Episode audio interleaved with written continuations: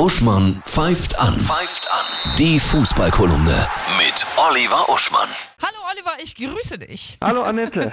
Eine stürmische Woche, meine Güte. Jürgen Klinsmann verlässt nur nach knapp drei Monaten Hertha BSC.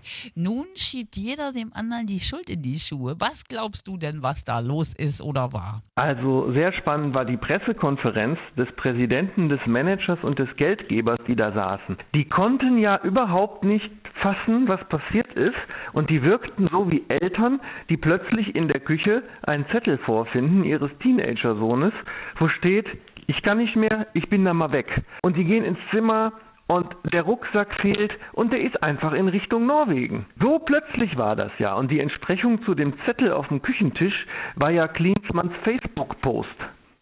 Und das ist vielleicht auch die Kehrseite von dieser Chaka-Erfolgsideologie, die Klinsmann so verkörpert. Ne? Das ist ja so ein, so ein Bodo Schäfer-artiger Headset, wir schaffen alles. Aber die Kehrseite davon ist ja immer, dass diese Leute die Geduld nicht haben für die Mühen der Ebene, wenn, wenn es nicht so richtig funktioniert, wenn die Chemie nicht so ganz stimmt. Man muss dieses Erfolgsding verbinden mit der stoischen Fleißgutmütigkeit eines westfälischen Kaminholzhändlers. Dann kann man was erreichen. Mhm. Wer macht das aus deiner Sicht sehr gut in der Bundesliga? In der Bundesliga niemand. Klopp. Ja, natürlich. Klopp hat ja diesen, Enthusi hat diesen Enthusiasmus, ja, hat aber eben auch dieses, mhm. dieses konsistente Arbeiten. Wir so. landen immer wieder beim Megatrainer Klopp. Ja, ja.